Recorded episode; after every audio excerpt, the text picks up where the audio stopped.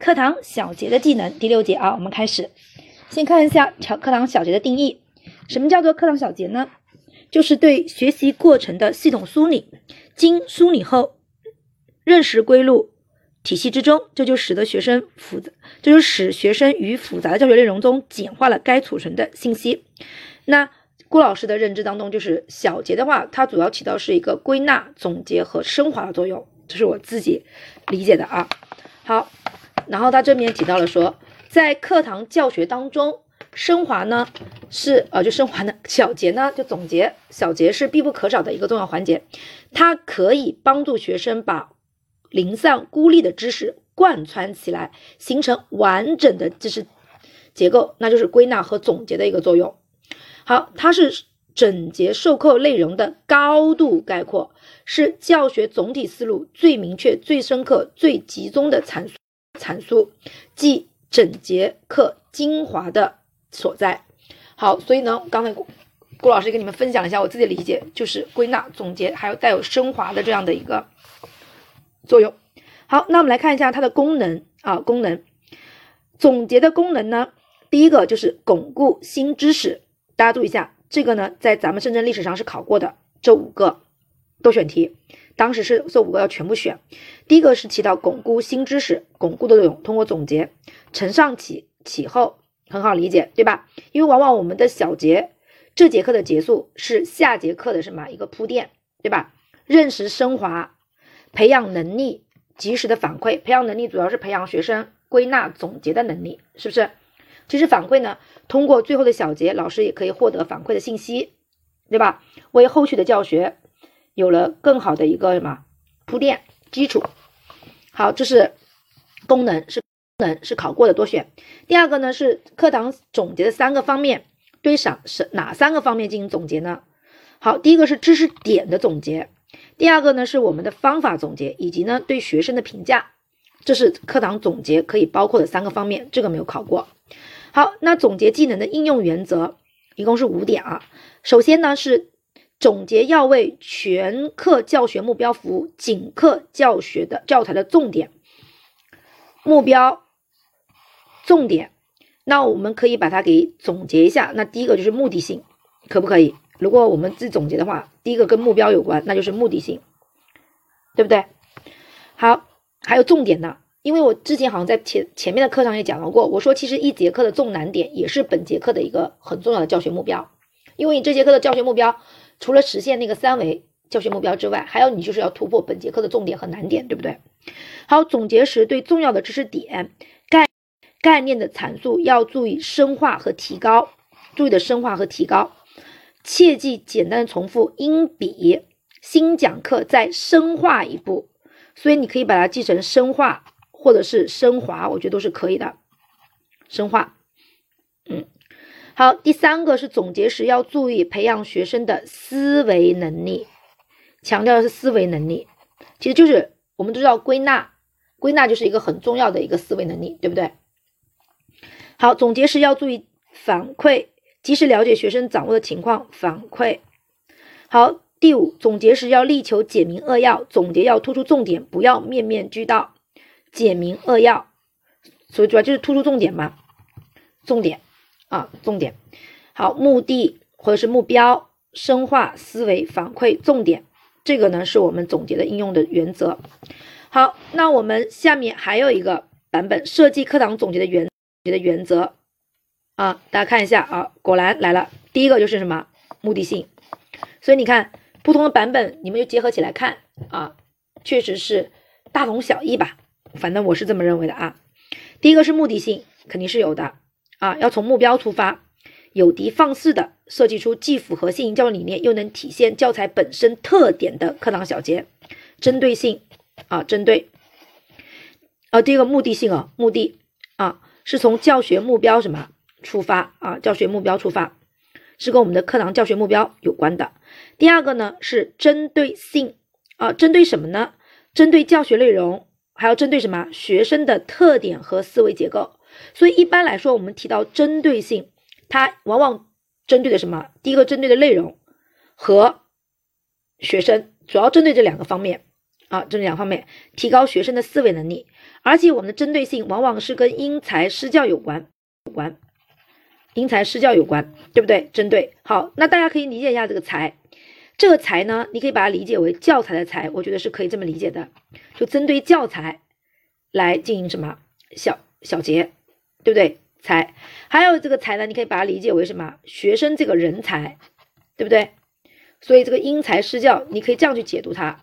所以你就知道了，针对性往往是针对的教学内容，就教材跟学生这个人才，未来的人才，是针对他们来进行的相应的教学活动啊，因材施教。所以针对性往往跟因材施教有关。第三个呢是概括性啊，概括性要强调它的概括，对不对？提炼。是不是啊？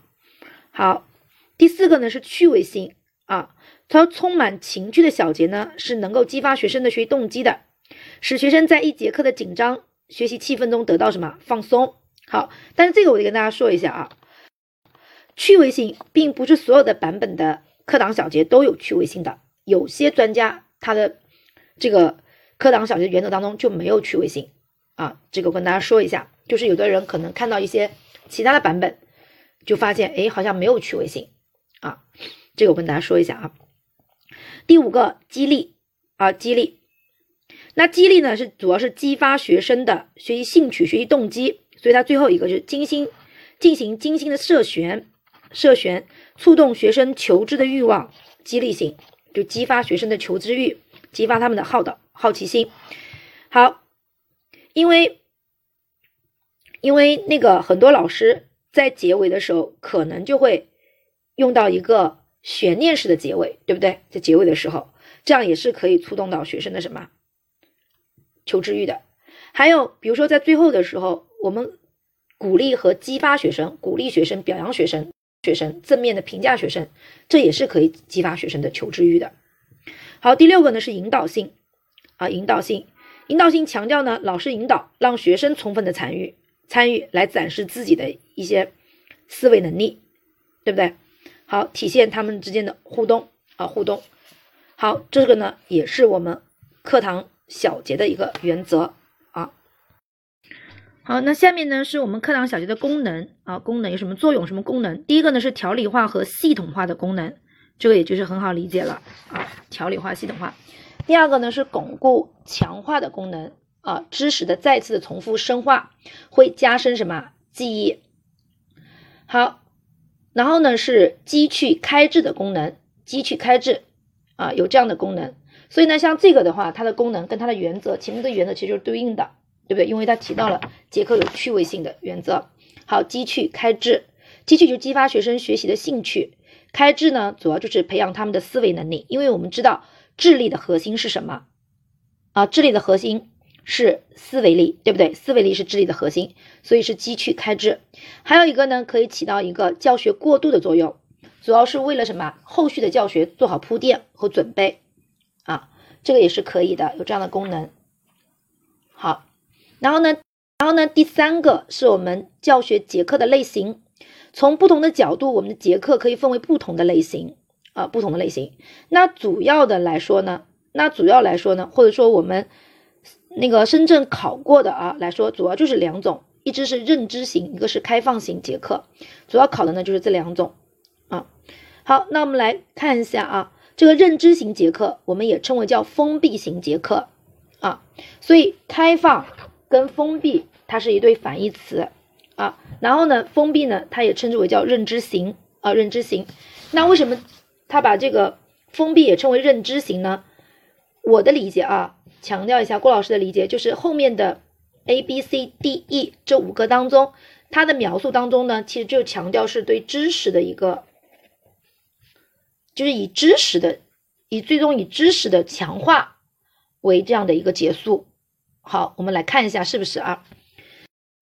第一个是归纳总结，用总结性的语言把一节课一章的内容。最后进行归纳，这个工作可以由学生独立完成，也可以引导学生讨论完成。所以你看，他总结的是一节课一章书的内容，它落脚点是在内容上，对不对？那内容上，那其实就是知识上，对不对？好，区别对比这种结课方式，在一节教在一个教学内容结束时，将教学中一些容易混淆的知识加以区分和对比，帮助学生加深理解和记忆。所以强调是知识内容、知识。竞赛活动，大家看一下，很多人可能看到竞赛活动就觉得它挺开放的。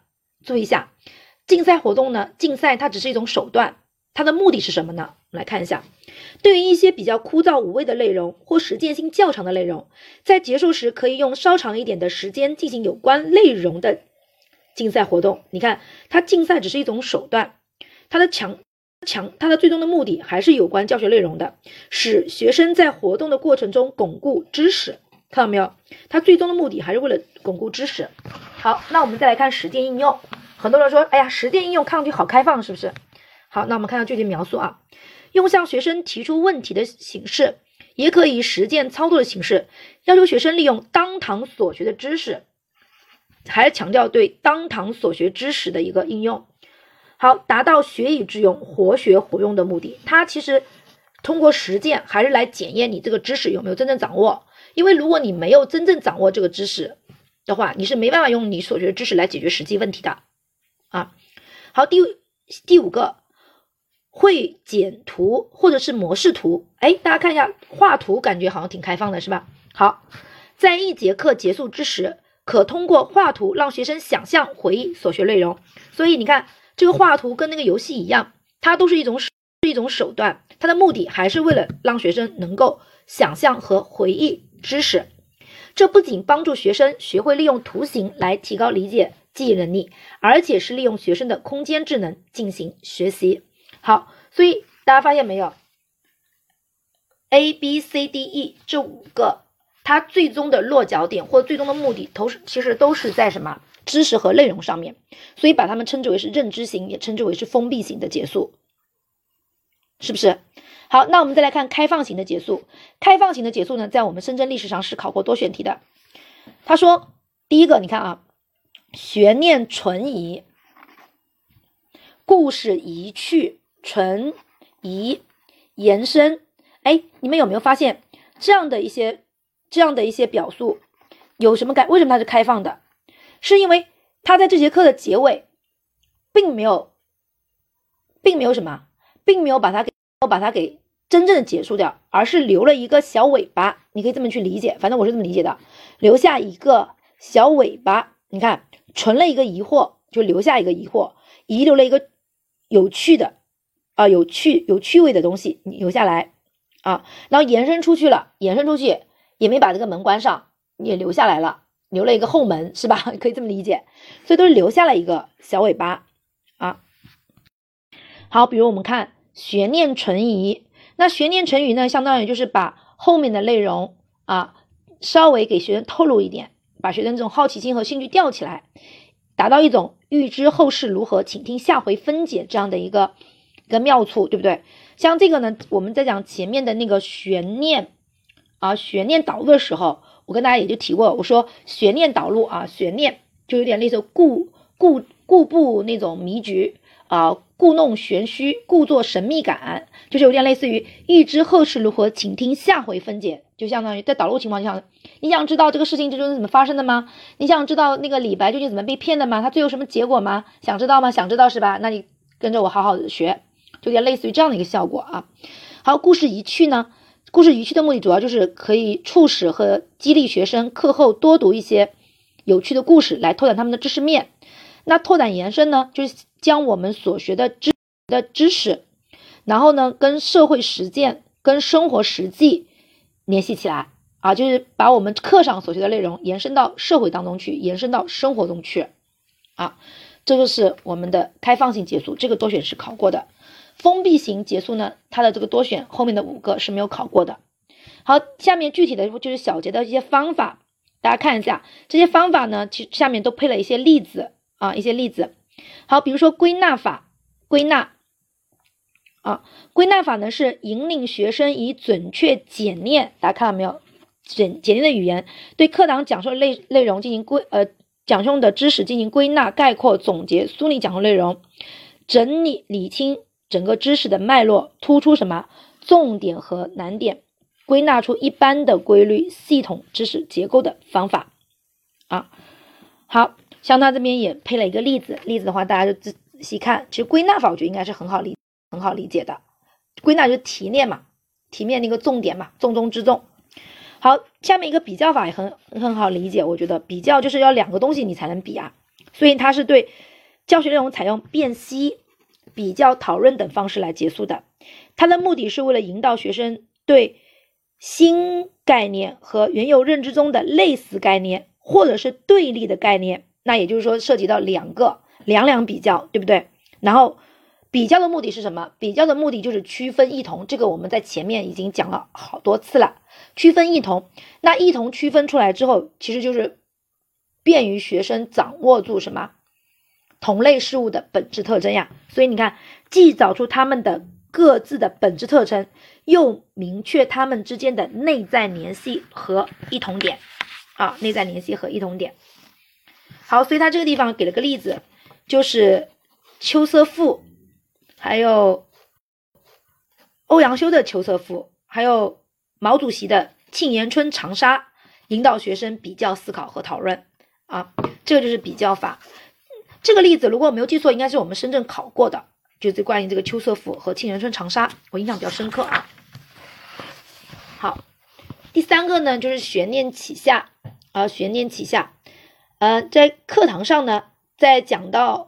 扣人先权时呢，就故意改蓝宗旨，然后呢，老师打出了预知后事如何，且听下回下回分解的招牌，然后主要就目的就是为了引发学生这种强烈的探究欲，为后续的教学呢也打下一个良好的基础啊，良好的基础。好，这个老师就举了这么样的一个例子，他在讲完了这个种子的结构和种子成分后，根据老师根据下一课种子的萌发的内容，使用了这样的一个。一个一个结尾的方法，他说：“同学们啊，通过学习，我们知道了种子的成种子的成分。那一粒很小的种子播种到土壤中，有的净长了参参树，有的不一定发芽。你说怪不怪？就同样的种子，对不对？有的呢能长成参天大树，有的呢不一定发芽。你说怪不怪？这是为什么呢？好，这是为你说怪不怪？你看，所以郭老师说的嘛，像那种悬念，就有点那种不正经的感觉，对不对？注意啊，这种不正经，你不要跟。”我们平时说的那种不正经，这个不正经是要自己去意会的啊，因为我实在找不到一个什么样更好的词来形容这种故弄玄虚的这样的一个做法，所以我就用了这样的一个词“不正经”，这需要你自己去体会郭老师的这个不正经的意思啊。所以你看，他故意说完这话出来句，你说怪不怪呀？就有点那种就是阴阳怪气，对不对？就说话说的有点阴阳怪气，有点不正经。好，然后这是为什么呢？要知道这一点啊。好，我下节课告诉你们。啊，就有点这种样子啊，这种样子。好，然后练习法，练习法也很简单，就通过让学生完成完成练习嘛，作业的方式来结束嘛。他把这个称之为是最简单、最常用的一种结构方式。呃，那就需要老师精心的去设计一些练习题，做题呢就趁热打铁啊。然后呢，既可以让学生巩固到所学的知识和技能，同时呢，老师呢也可以很快的掌握到一个反馈的信息。啊，第五个呢就是游戏法啊，游戏法。好，大家看一下，游戏法是一种把练习内容看到没有？它是把练习的内容寓于游戏之中来结束课堂教学的方法啊。所以你看一下我们这两个例子啊，如一位老师在教最大公约数时设计了这样一道趣味习题来结束教学，趣味习题看到没有？它就叫趣味习题。然后我们这个游戏法的例子。你看，小学数学背的认识一课，一位老师在结束时设计了动脑筋离开教室的游戏，看到区别没有？因为因为有人跟我讲过，觉得好像这个具体的后面，比如说猜电话号码的游戏和这个老师动脑筋离开教室的这个游戏好像很像。为什么上面那个就是练习法，下面这个就是游戏法呢？就是因为刚才我读的这个啊。上面已经说了，上这个最大公约课的时候呢，老师就设计了这样一道趣味习题，趣味习题，它是趣味习题，而且你会发现，这个猜整个电话号码这个趣味习题，它还是在什么？它还是在课堂上进行的。而我们这个下面的游戏法，动脑筋离开离开这个教室，因为它其实你们会仔细会发现啊，为什么会有人会混淆？因为好像这个。两个游戏都是跟倍数有关的，都是跟倍数有关的啊，所以你就，所以你在考试的时候你就要看呀，它的整个一个内容的表述，你看上面说的是趣味习题，下面说的是动脑筋离开游戏钥匙的游戏，所以这两个其实就能区分了。而且你会仔细的看里面的内容，你就发现趣味习题真的就是在做题，因为学生还在课堂里面的嘛。而我们这个动脑筋离开教室，已经什么？已经活学生已经怎么样？做游戏就是相当于是一个我们正常上搭配的是游戏活动，那学生就动起来了嘛。你看学生都走掉了，对不对？一个个的走了，是不是？对吧？啊，所以的话呢，所以的话，上面那个称之为是趣味习题，下面这个呢就是称之为动脑筋离开教室的游戏啊。好，所以这个，但是其实你要看游戏，它其实还是把练习的内容用游戏的形式展现出来而已，它其实还只是通过游戏的这个外壳或者手段来达到巩固知识的目的啊。所以大家这个就注意区分一下。我还是在强调那句话：阅读理解，阅读理解，阅读理解。就是你自己在看两个东西，你看的时候觉得它很相似的时候，一定要去找它们不同差异在什么地方，自己去找一下，这样就会便于自己更好的什么去记住啊记忆。第六个呢是提问法啊，比如说这里面有一个提问法，然后第九个呢是记忆答疑法。注意一下，这个看上去很很像，对不对？一个是提问法，一个是记忆答疑法。好，那也一样的，我们来注意区别啊。提问法呢是在课堂结束时。教师围绕着教学内容进行口头提问，让学生回答。注意一下，所以提问法提问提问的主体是谁？提问的主体是教师啊，教师。好，第九个，我们翻到一百零四页，记疑答疑法。记疑是激发谁的疑？激发学生的疑，让学生有疑惑，让学生来质疑。所以你看，记忆答疑法是在新内容讲完后，让学生提出问题。教师和学生一起回答问题的结课方法，所以你看到没有？这两个看上去是有点像，但是不一样。问题的提问题的主体不同。好，还有第七个呢，就是回应。回应呢，主要指的是教学结束要与起始相呼应，所以关键词是哪个词？回应对应的哪个词？呼应，同义词替换，是整个教学过程前后呼应的方法啊，呼应的方法。所以呢，它往往呢，就是。呼就是回应的这样的一个结课方法，它往往对应的就是一个悬念式的导入。我只说往往啊，大概率的啊，只是往往。你看，他说回应的回应的内容包括开头设置的悬念、问题、困难、假设等等，是不是？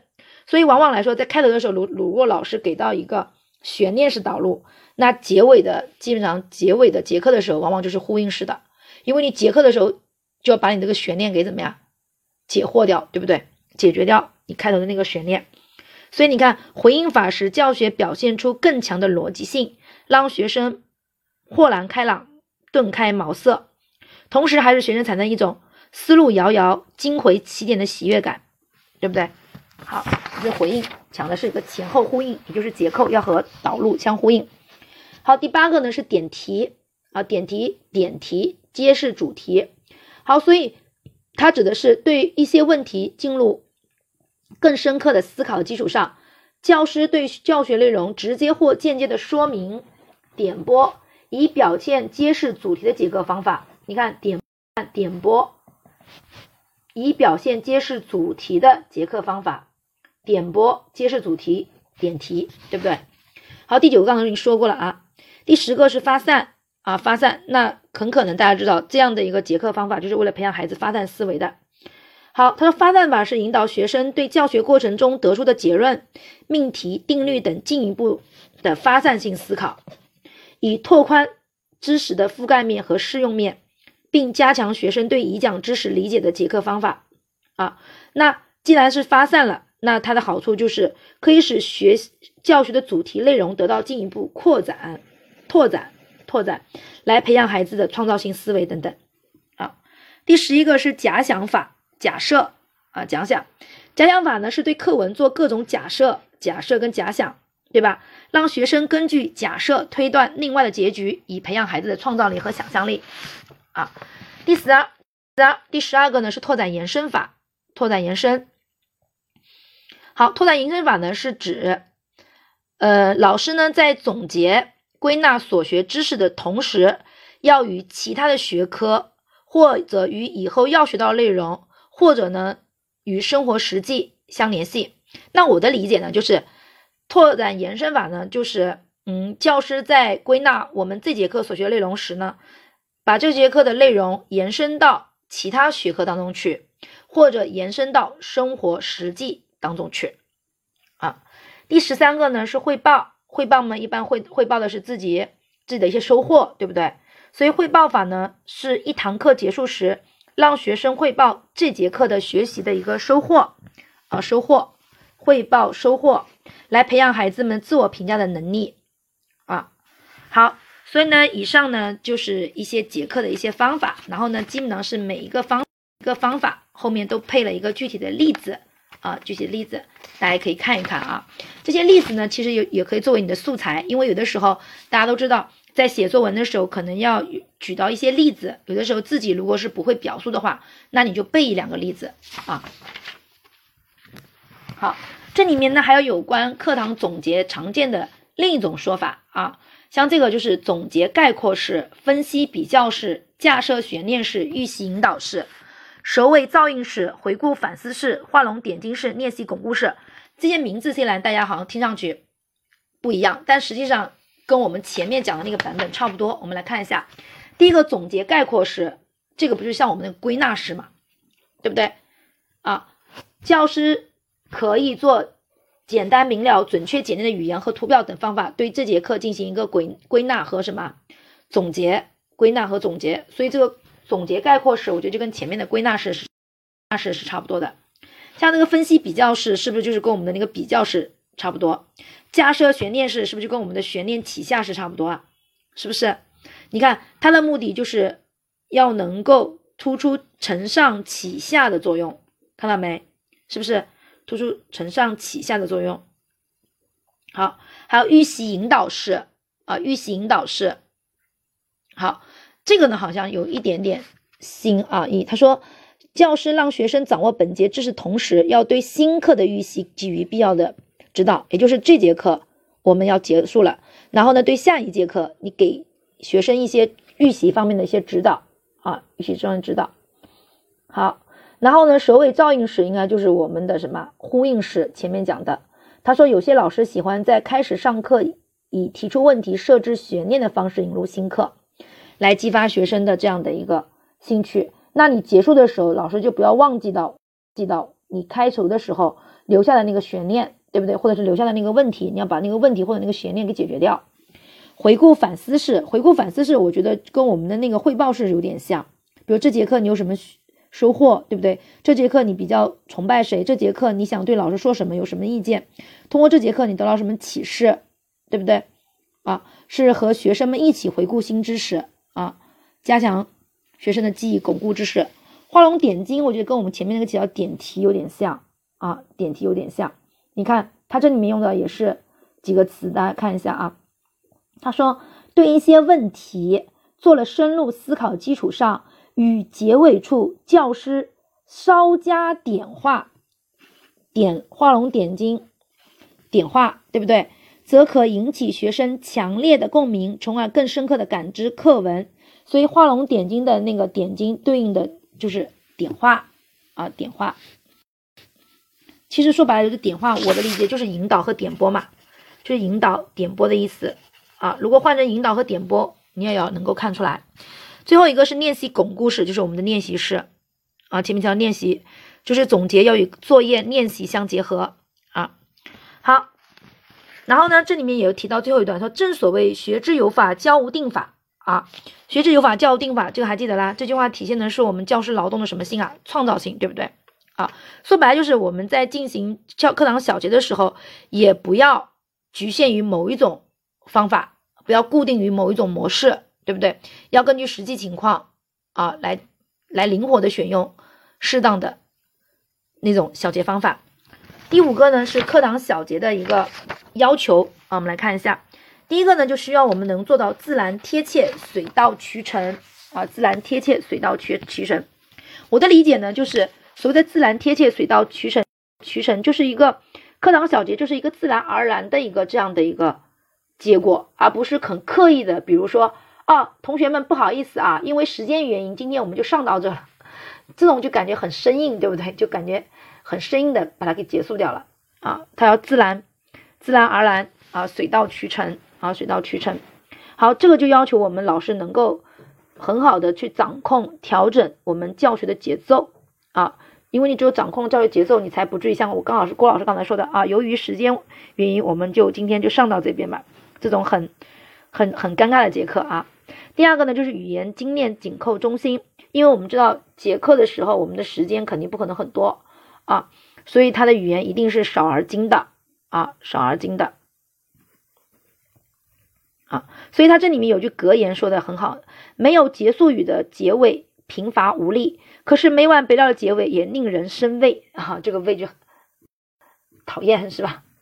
啊，好，还有内外沟通利益开拓啊，内外沟通利益开拓，也就是说，我们我们的课堂教学结束时不能够只限于课堂的本身，还要注意课内与课外的互动，课内外的互动，学科内容与活动课程的联系，以及本学科本学科的知识上下知识的一个联系，以及。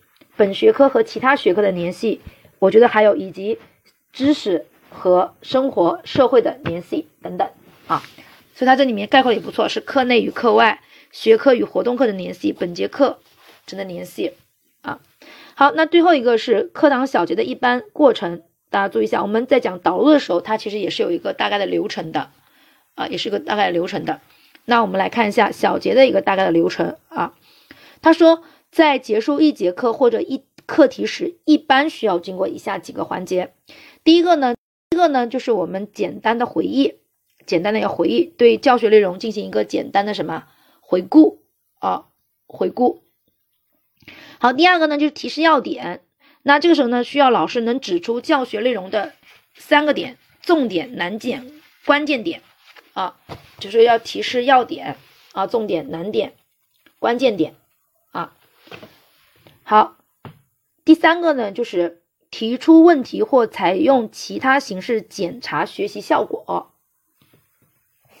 要检查他们的一个学习效果，或者你通过提问的方式，或者通过练习的方式，我觉得都是可以的啊。要检查他的这种学习效果。第四个呢，就是我们的巩固应用，巩固应用，就引导学生把所学的知识应用到新的情境当中去，应用嘛，还记得啦？应用。好，应用应用性提问还记得吗？就是所学的知识要运用到到新情境中去，或者说把所学的知识来解决新情境中的实际问题啊。好，那在解决问题的时候，在解决这种新问题的时候，其实就是在巩固知识，对吧？在进一步的巩固知识。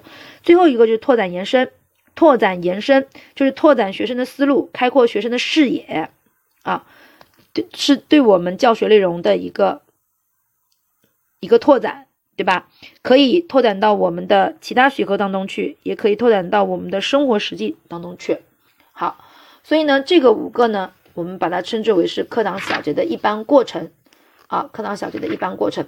那郭老师的理解跟前面讲导入的时候，我觉得是一样的，就是大家不要机械的去去按照这个课堂小结的过程，因为它也是一般需要经过以下几个环节，就不要去生搬硬套。